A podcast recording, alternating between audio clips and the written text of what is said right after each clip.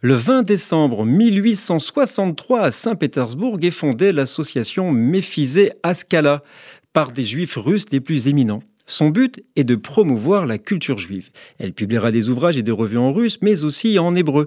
L'idée d'établir une telle association en Russie a été suggérée par l'Alliance israélite universelle fondée en 1860.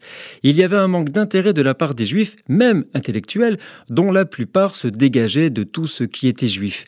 Mais après 20 ans d'efforts, l'attrait pour l'association a augmenté. Les émeutes anti-juives d'une part et les restrictions imposées par le gouvernement d'autre part poussent les juifs russes à se rapprocher et à s'intéresser désormais davantage à leurs propres institutions. L'association s'étendra, des succursales ont été fondées dans plusieurs villes russes, mais désormais elle doit faire face à un ennemi, l'assimilation. Son travail éducatif diminue, d'autant que parmi les juifs russes cultivés en général, l'idée d'assimilation prévalait et doit faire face à un conflit interne avec certains membres dont beaucoup en sont fortement imprégnés. Nous sommes le 20 décembre.